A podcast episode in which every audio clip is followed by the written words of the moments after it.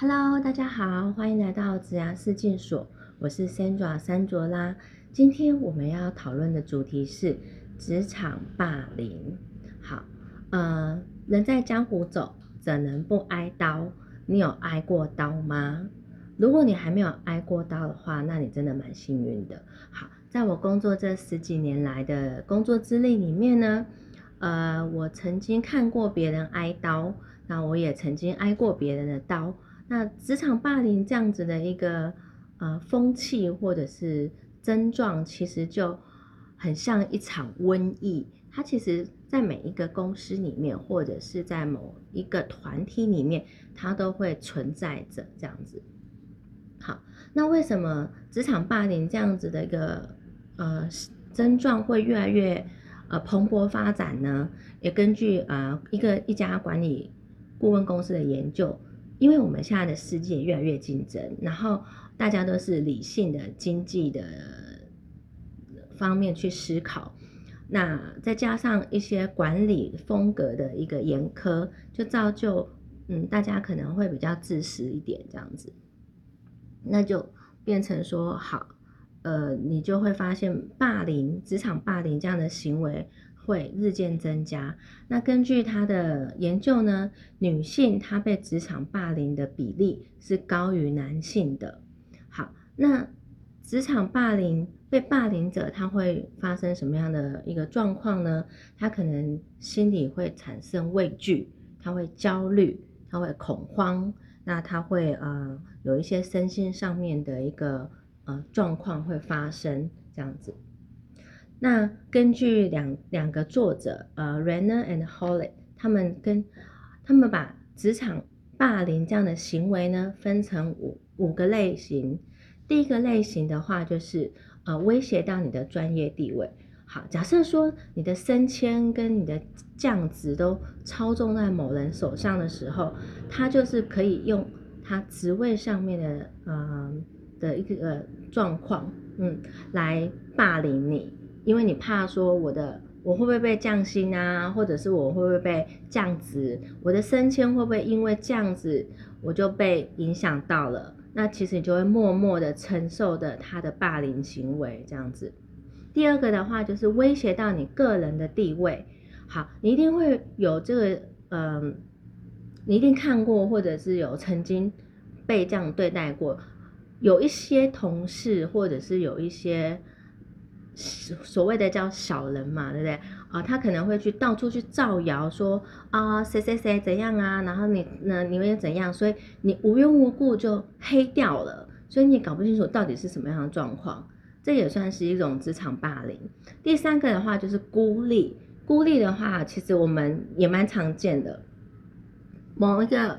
职场里面都有不同的群体。那这个群体，假设说你是不属于他们那个派别的，他们就会特别的去孤立谁，或者他们不喜欢这个人，我们都都不要找他吃饭，或者是什么之类的，特别去孤立他，或者说我们这个消息我们都不要跟他说，这样子，那这个人就是默默的被当成隐形人了，被孤立了，那这一种也是一种职场霸凌哦。再来的话就是不合理的工作量，好，哎，明明就是这大家都是做一样的事情，为什么？我的工作量或者是他的工作量就是不一样呢，那这个也不一样，不平等工作量，或者是说特别把一些烂缺啊，或者是烂啊那种比较不好的、不好处理的事情，请你去处理，那这也有可能是一种职场霸凌。再来最后一个就是破坏稳定，例如说啊，你可能先前有一些呃。呃，例如说，呃，有一些同同事或者同仁，他们可能有一些伤痛，例如说我情伤啊，或者是说我，呃，刚好父母他离开这个世界，或者是说我有什么情绪上面的一些那个，那有人就会喜欢去揭疮疤，故意在提醒你，让你啊忍不住很难过很难过，这样故意去破坏这个稳定，这也算是一种职场霸凌，所以呢。根据这些受访者他们所列出来的职场霸凌的行为有哪一些呢？好，例如说鸡蛋里挑骨头啊，或者是特别去边缘化某个人，或者是讲别人的坏话，然后或者是威胁，然后或者是拍桌子，然后呃骂脏话啊，或者是问候你的母亲啊这种的，然后口是心非啊，造谣啊，不给你放假啊，给你一些啊惩罚，扭曲事实啊，这些其实都算是霸凌的行为，这样子。好，那这边呢？如果你真的看过这样霸凌的行为，然后你也呃曾经有遭过这样的霸凌的话，我们应该怎么保护自己呢？这边有三个呃保护自己的方法。第一个就是你要承认这个事实，你要知道，哎，当有这些行为发生的时候，你要自己察觉，哎。我好像真的被霸凌了哎，或者是说这是霸凌的行为，你要不要觉得不好意思或者很丢脸，不想要跟别人说？这个是要第一个要承认，第二个的话就是你要增加相关的知识，因为职场霸凌是不可避免的，呃，因为毕竟我们不是在一个真善美的世界工作嘛，对不对？所以我们必须要会保护自己，拿好你的盾牌，你要增加一些知识来保护自己。好那怎么保护自己？呃，下一集我会请一个心理师来分享一些从心理师的角度来分析，说你应该要怎么样保护自己的一些专业知识。第三个就是你要寻求协助。好，寻求协助的话，就是假设贵公司你们工作的环境里面，呃，你们的 HR，你们有 HR，